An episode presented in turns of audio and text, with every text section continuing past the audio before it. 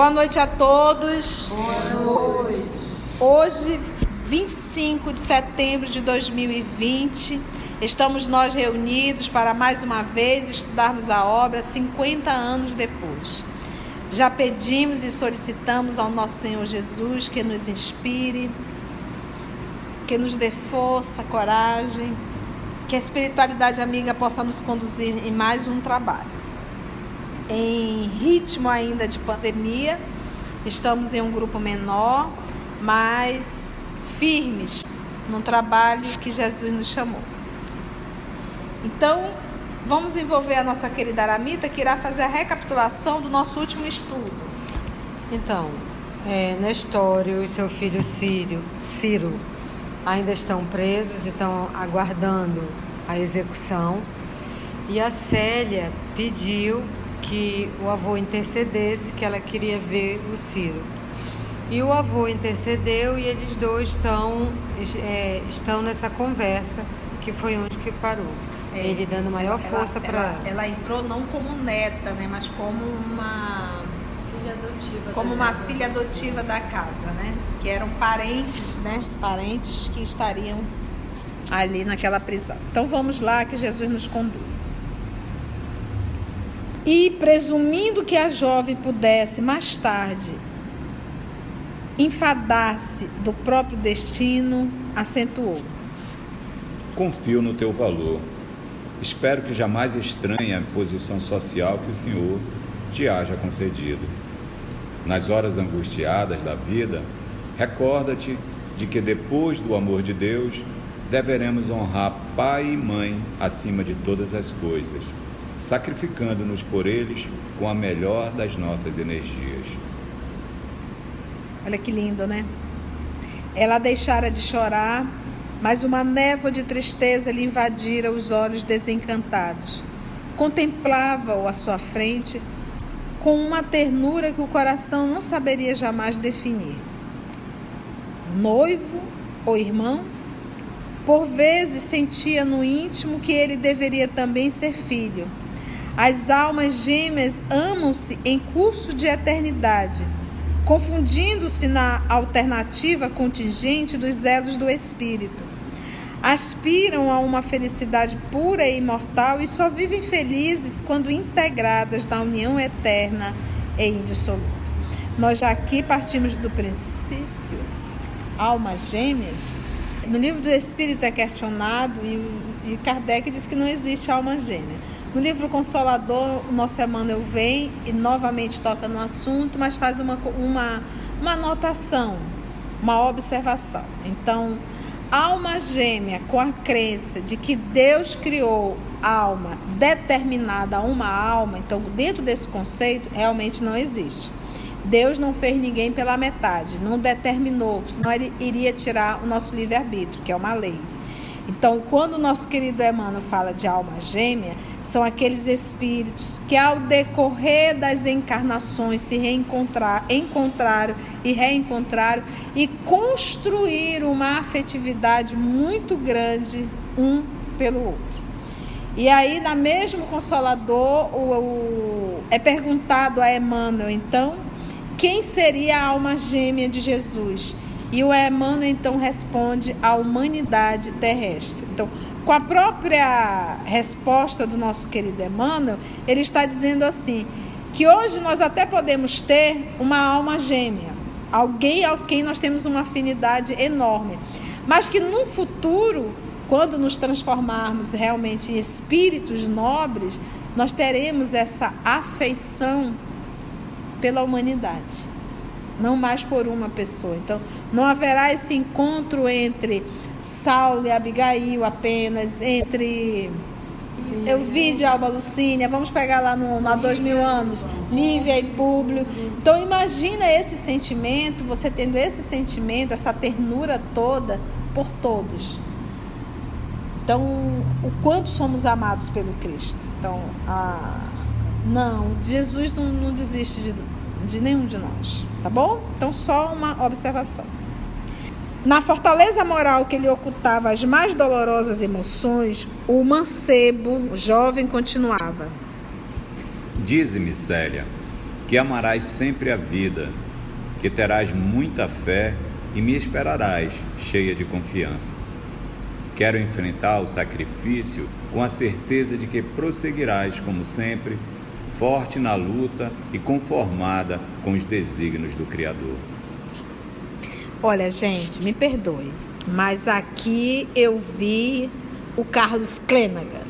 Porque ele diz assim, olha, ele estava indo muito bem, obrigado, mas ele segurou, ele disse assim: Dize-me, Célia, que amarás sempre a vida, que terás muita fé e me esperarás.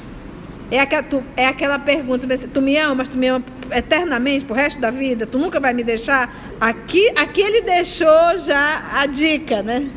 Daqui a 14 séculos me aguarde. Cheia de confiança, né?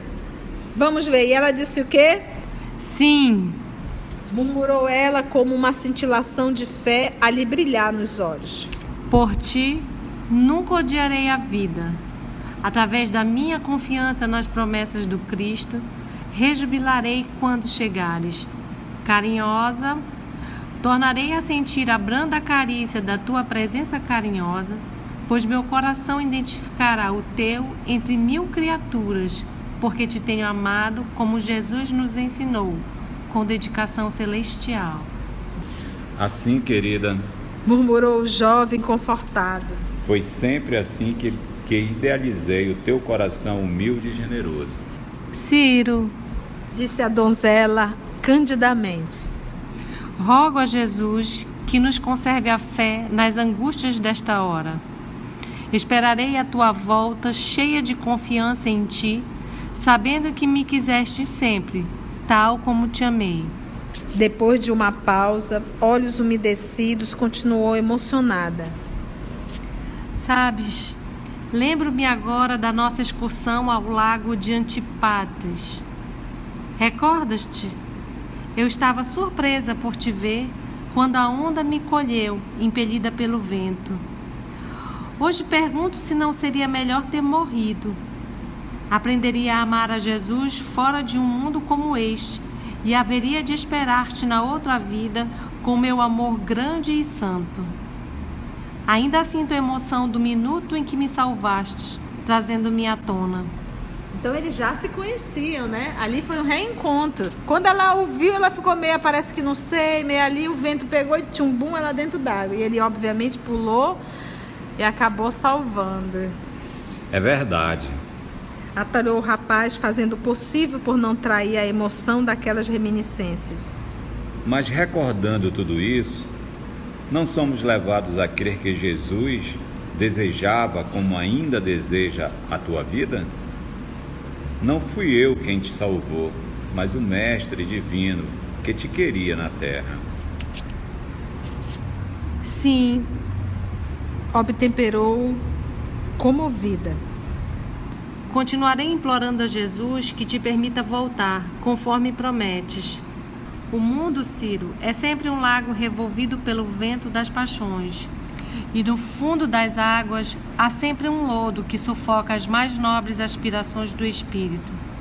Que Jesus não me falte com a tua companhia no futuro, pois quero viver para servi-lo na claridade de tua memória que honrarei em toda a vida.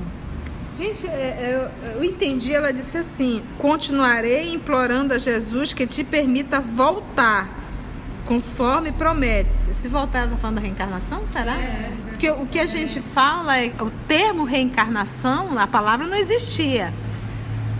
Mas o fenômeno, obviamente, que sempre existiu. E eles, eles como cristãos, já abordavam isso. Né? Era legal, né? Célia, não duvides do Senhor, nem descreias da minha volta. Pensarei sempre em ti, como nunca te esqueço. E para dissipar as amargas expectativas do momento, voltou-se para trás, revolvendo um colchão imundo, ali colocado à guisa de cama, de lá retirando um pedaço de pergaminho que ofereceu à jovem, acrescentando: Ainda anteontem, escrevemos aqui um hino para glorificar o Mestre no dia do sacrifício. Lembrei que deveria sugerir aquela música que te ensinei, sobre os cedros de tua casa, sendo aceita a minha ideia. Desde esse instante, querida, minha grande preocupação foi conseguir os recursos precisos para deixar-te uma cópia, pois tinha convicção de que Jesus me concederia a dita de reverte. Há aqui um pretoriano chamado Volúzio, bastante simpático ao cristianismo, que me facultou os elementos precisos para a grafia destes versos. Foi o pergaminho, lembrando que o pergaminho era caro, né? Entregando-lhe o fragmento de pergaminho, acentuava: Guarda este hino que constitui a minha lembrança antes da partida. Todos nós colaboramos na formação do poema, mas, lembrando-me da nossa eterna afeição, encaixei aqui algumas rimas nas quais traduzi minhas esperanças. Dedico-as a ti para confirmar-te a dedicação de todos os momentos. Deus te abençoe e te proteja. Exclamou a jovem Patrícia, guardando a preciosa lembrança. Ambos se entreolharam com a poderosa atração dos seus sentimentos purificados, mas que Neoluços, depois de haver conversado longamente com Nestório e seus companheiros, examinando todos os detalhes da prisão, aproximava-se com um sorriso complacente. Conhecendo a sentimentalidade da neta, dirigiu-lhe a palavra nestes termos: Filha, as horas voam e estou à tua disposição para quando desejes regressar. Ela acercou-se do respeitável ancião que se fazia acompanhar pelo liberto de seu filho, pousando em Nestório o olhar melancólico, mas o ex-cativo veio-lhe ao encontro com estas palavras: Célia, tua vinda a este cárcere representa para nós a visita de um anjo. Não te impressione a nossa condenação, que aos olhos de Deus deve ser útil e justa. Dizia a inspiração de Paulo que a morte é o nosso último inimigo. Venceremos, pois, mais essa etapa com Jesus e por Jesus. Apesar disso, não te esqueças de que a dádiva da vida é um bem precioso que o céu nos confia. Para a alma fervorosa, o melhor sacrifício ainda não é o da morte pelo martírio ou pela infamante injúria dos homens, mas aquele que se realiza com a vida inteira, pelo trabalho e pela abnegação sincera suportando todas as lutas na renúncia de nós mesmos para ganhar a vida eterna de que nos falava o Senhor em suas lições divinas. Gente, que evolução, hein? Que evolução. Rapidamente, que evolução. Tua vinda a este cárcere representa para nós a visita de um anjo, ok? Não te impressione a nossa condenação, que, aos olhos de Deus, deve ser útil e justa. Ou seja, ninguém está por aqui nós não estamos aqui como vítima, alguma coisa. É a hora do testemunho, é a hora do momento. E muitos solicitaram. Quantas vezes nós, antes de reencarnar, solicitamos, solicitamos. E quando aquilo que pedimos acontece, a gente fica correndo da sala para a cozinha? Diz assim, não te pressione a nossa condenação, que aos olhos de Deus deve ser útil e justa. Deus não é justo? A lei não é de amor, justiça e caridade? Dizia a inspiração de Paulo que a morte é o nosso último inimigo. Achei isso maravilhoso. Porque aqui nesse momento ele estava lidando com o quê? Primeiro é a morte. E qual o inimigo aí? O medo. medo. Venceremos, pois, mais essa etapa, com Jesus e por Jesus. Apesar disso, não te esqueça de que a dádiva da vida é um bem precioso que o céu nos confia. Olha, eu estou aqui é porque eu não tenho como sair, é a hora do testemunho. Mas te cuida, valoriza a vida, trabalha, aproveite as oportunidades, porque ela aqui está querendo ficar junto com eles. Apesar disso, não te esqueça de que a dádiva da vida é um bem precioso que o céu nos confia. Para a alma fervorosa, o melhor sacrifício ainda não é o da morte pelo martírio ou pelo infamante injúria na vergonha dos homens, mas aquele A morte, né, que se realiza com a vida inteira. Porque ele ali vai a um momento. E nós, o sacrifício diário, a cruz de palha. De uma vida inteira. É igual nós falarmos assim, a gente quando fala de João, a gente diz assim, pois é, João foi que viveu bastante, né? João foi o único que não foi para o martírio. Gente, foi o que mais sofreu. Porque ele se sacrificou quase 90 anos. Ele viu vários irmãos, inclusive o seu irmão consanguíneo, ser morto. Isso foi fácil? Mérito? Então ele diz assim: pelo trabalho e pela abnegação sincera, suportando todas as lutas na renúncia de nós mesmos, que é abrir mão de atender os nossos caprichos pessoais para servir. Para ganhar a vida eterna de que nos falava o Senhor em suas lições divinas. E o que, que é a vida eterna? É aquela que nós perdemos o corpo perispiritual porque não mais necessitamos encarnar em corpos físicos, em planetas. Agora as lições são outras. Célia sentiu que a sua fé atingia um grau superior mediante aquelas exortações amigas e carinhosas. E voltando-se para Ciro, que com o olhar parecia recomendar-lhe que as ouvisse, respondeu comovida: Sim, guardarei tuas palavras com o respeitoso amor de uma filha.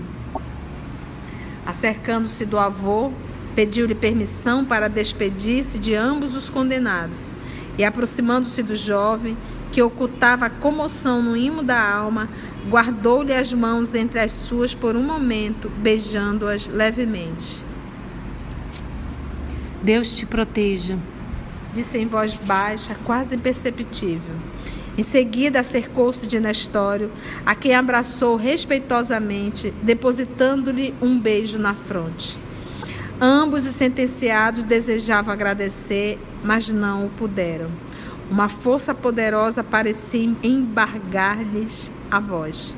Ficaram imóveis, silenciosos, enquanto que Neo Lúcio, tocado pela cena comovedora, se despediu com um leve aceno. Contudo, até o fim, Ciro mostrava no rosto uma expressão de fortaleza, num sorriso carinhoso que consolava profundamente a alma gêmea da sua. Mas um gesto de adeus naquele silêncio que as palavras profanariam, e a porta do cárcere rangeu de novo nos seus gonzos sinistros e terríveis. Nesse instante, o sorriso do moço cristão desapareceu-lhe do rosto desfigurado Dirigiu-se para as grades da prisão, agarrando-se aos varões como um pássaro sedento de luz e liberdade. Seus olhos ansiosos espraiaram-se pelo exterior, buscando ver pela última vez a liteira que deveria reconduzir a sua amada. Aos poucos, sua juventude inquieta voltava-se para Jesus, com todo o fervor de suas aspirações apaixonadas. Lembra, ele ainda carrega as fragilidades, né? Desprendeu-se dos varões rígidos e ajoelhou-se. A luz do sol, que esplendia na manhã alta, banhou-lhe as faces e os cabelos. Orava, rogando a Jesus fortaleza e esperança. A claridade solar parecia inundar-lhe a fronte com as graças do céu, mas, mesmo assim, deixando pender a cabeça, escondeu o rosto nas mãos emagrecidas para chorar humildemente. E assim finalizamos o capítulo 6 da obra 50 anos depois, intitulado A Visita ao Cárcere. Finalizamos assim nessa tristeza, né? Do jovem Ciro, nessa despedida. Vamos ver nas festas de Adriano, capítulo 7 que Neo Lúcio notou que a visita da neta aos condenados produzira efeitos grandemente benéficos. Apesar do abatimento, Célia mostrava-se corajosa na fé, mas calma e bem disposta. Contudo, o velho avô, considerando a sensibilidade do seu afetuoso coração de menina, providenciou junto do filho para que ela ficasse em sua companhia até a passagem das festas do casamento de Euvídia. Neste íntere, não podemos esquecer que a esposa de Lório Úrbico, novamente em Roma, ia frequentes vezes a Suburra, onde mantinha os mais íntimos colóquios com a vendedora de sortilégios, já conhecida. Horas a fio, Cláudia e Plotina, que era a, a vamos chamar de. Era médium, né? Era médium. Feiticeira. Feiticeira, pronto. Então, horas a fio, Cláudia e Plotina trocavam ideias à surdina assentando providências criminosas ou arquitetando planos sinistros, salientando-se que a Téria, havendo conquistado o máximo da estima dos patrões, trazia a antiga plebeia informada de todos os fatos atinentes à vida íntima do casal. Mas vocês lembram que logo no início a Plotina avisou que tinha um anjo que iria dificultar, lembra? Sabia se era deste mundo ou de outro. É verdade. Nas vésperas, e essa, esse anjo é quem? Célia. Célia. Nas vésperas do enlace de Euvídia, irmã de Célia, vamos encontrar a capital do império na agitação característica das épocas festivas. Se a Euvídia fosse casar hoje, ela queria colocar tudo na rede social. Porque hoje o povo casa para colocar na rede social. É impressionante como as pessoas se expõem e expõem os seus em rede social. Eu fico impressionada. Mas vamos lá. Preparando-se para a sua derradeira romagem a um dos centros mais antigos do mundo, Adriano desejava brindar o povo romano com espetáculos inesquecíveis.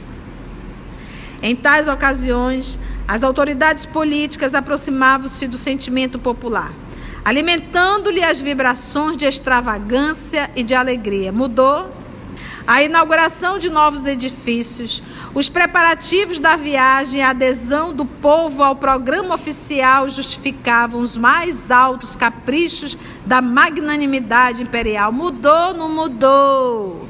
O nosso campo de futebol é que o diga aqui do Amazonas. Um trem enorme, um branco, uma coisa enorme, caríssimo. Fechado hospitais precisando de materiais básicos, a educação zero. Mas a gente tem um campo de futebol para ver 22 homens correndo atrás de uma bola para enfiar no meio de duas traves. Gente, é muita inferioridade ainda da nossa nação. Nós estamos ainda, é o Adriano ainda. Então, olha só, construções de novas arcadas, pontes ou aquedutos provisórios, distribuição de trigo e vinho mudou. Hoje é cesta básica. Ai, meu Deus, chega dói como a gente vê que não mudou. Organização de cortejos religiosos, homenagens a templos especializados, jogos populares e, por fim, o circo com as suas novidades inexcedíveis. Não mudou nada, né, gente? O povo esperava sempre tais manifestações com júbilo incontido. Instalado no Palatino, Hélio Adriano cogitava de distrair as massas romanas, organizando comemorações dessa natureza, movimentando as autoridades, induzindo a aguardar, porém, intimamente, o objetivo principal de todas as atividades, que era o de sua viagem à Grécia, cujas graças já lhe haviam conquistado a mais ampla simpatia. O grande imperador, classificado na história como o maior benfeitor das cidades antigas, onde se havia erguido o berço da cultura e da civilização, projetava as melhores construções para Atenas, bem como o estudo especializado das ruínas de toda a Elade. Elade, antigo nome da região, hoje conhecida como Grécia. No limiar dos acontecimentos, vamos encontrar o soberano na intimidade de Cláudia Sabina e de Félegon, seu secretário de confiança, analisando os pormenores do cruzeiro que as galeras imperiais haveriam de fazer pelas águas mediterrâneas. A certa altura, Adriano interpela o secretário. Sinécio, já cumpriste minhas ordens corsenente à expedição dos convites? E aí vem um rapaz, me perdoe pela falta de homens. Por Júpiter! exclamou Félegon, satisfeito. Nunca me esqueceria de cumprir a preceito uma determinação de Augusto. Pensa na rasgação de seda. Mudou. Qualquer semelhança é mera coincidência. Como vê? Disse o imperador dirigindo-se a Cláudia. Tudo está pronto, em ordem de marcha. Entretanto, necessito de alguém que me acompanhe, não tanto com senso de arte ou de crítica, mas com propósito de trabalho.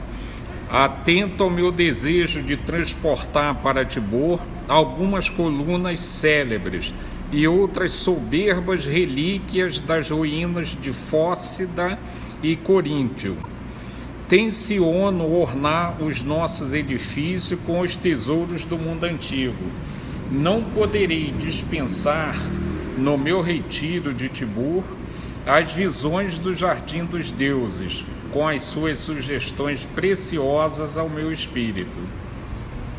É muito bom você ostentar com dinheiro do povo, né? Então isso não mudou, isso é assim, exatamente assim. Então, só para a gente lembrar, Fócida é uma das divisões clássicas da Grécia, tá? E Corinto, cidade do cidade, né, antigo município da Grécia. Então, o homem queria realmente ostentar, né, levar colunas. Imagina isso naquela época, gente. A mulher do prefeito, quem é? Cláudia Sabina ouviu com particular atenção e, aproveitando a oportunidade para realizar seus projetos, aventou fingindo maior desinteresse. Divino, o filho de Quinéio figura da lista dos vossos convidados? Não.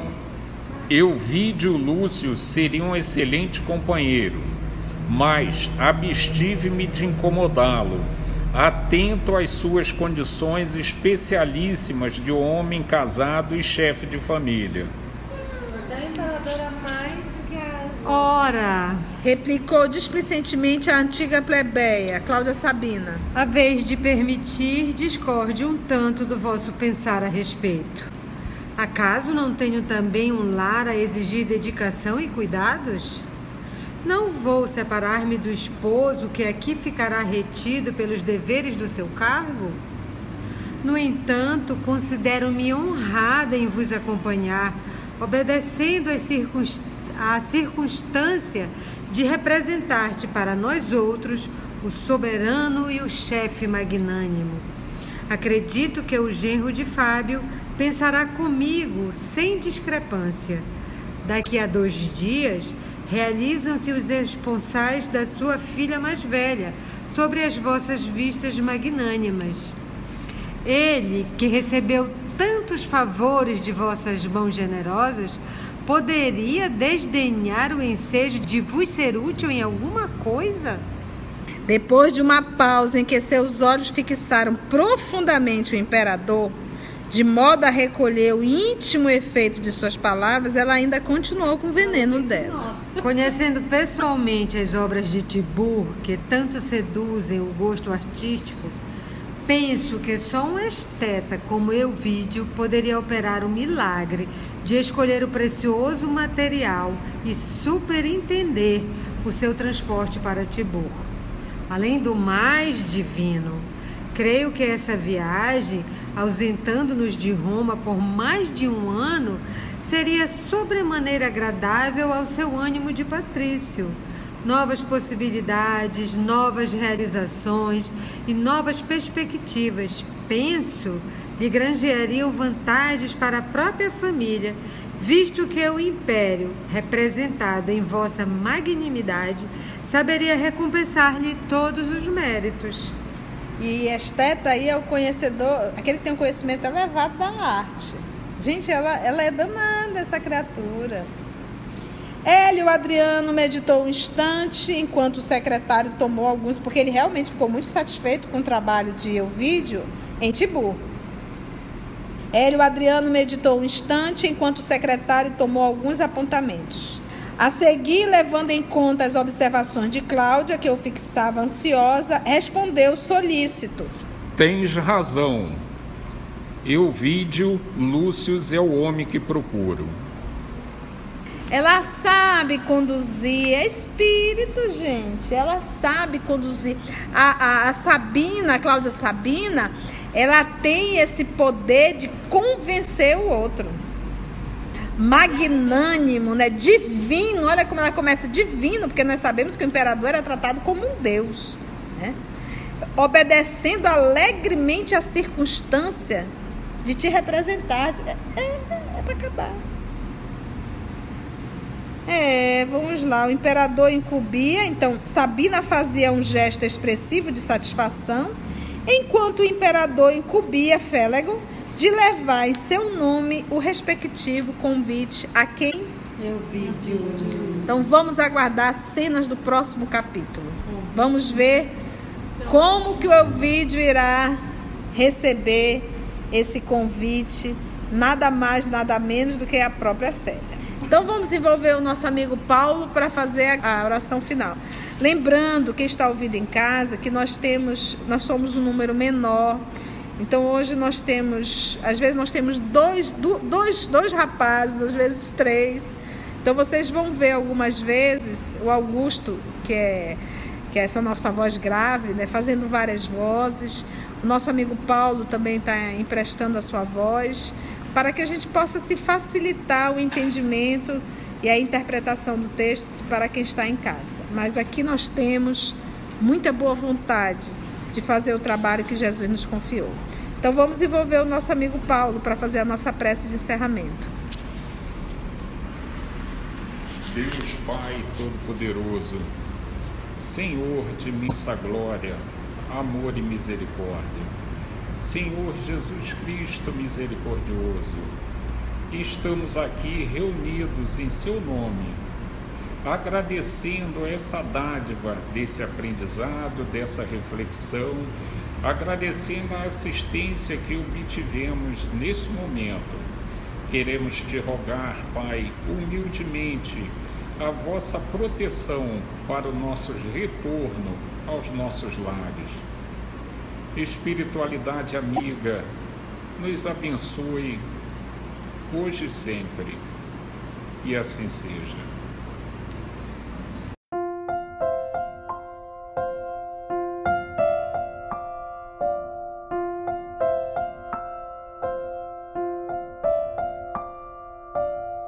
Trabalho do Cristo ele é sempre coletivo, ele não é individual, não está centralizado sobre a cabeça de um.